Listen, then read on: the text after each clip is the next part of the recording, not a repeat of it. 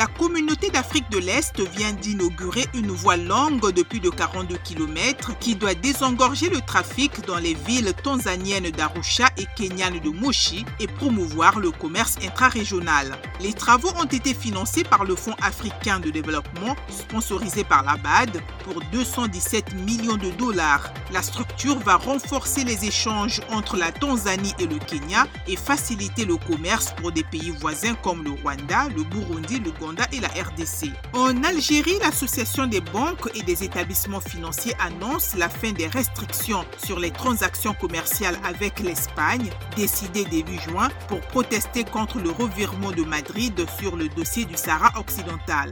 Les mesures conservatoires, gel des opérations de commerce extérieur de biens et de services de et vers l'Espagne ne sont plus de mise, indique l'association.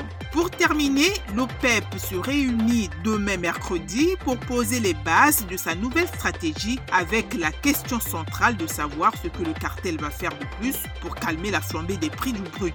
Selon des analystes, l'OPEP devrait prolonger l'accord actuel malgré les appels des États-Unis à un approvisionnement accru.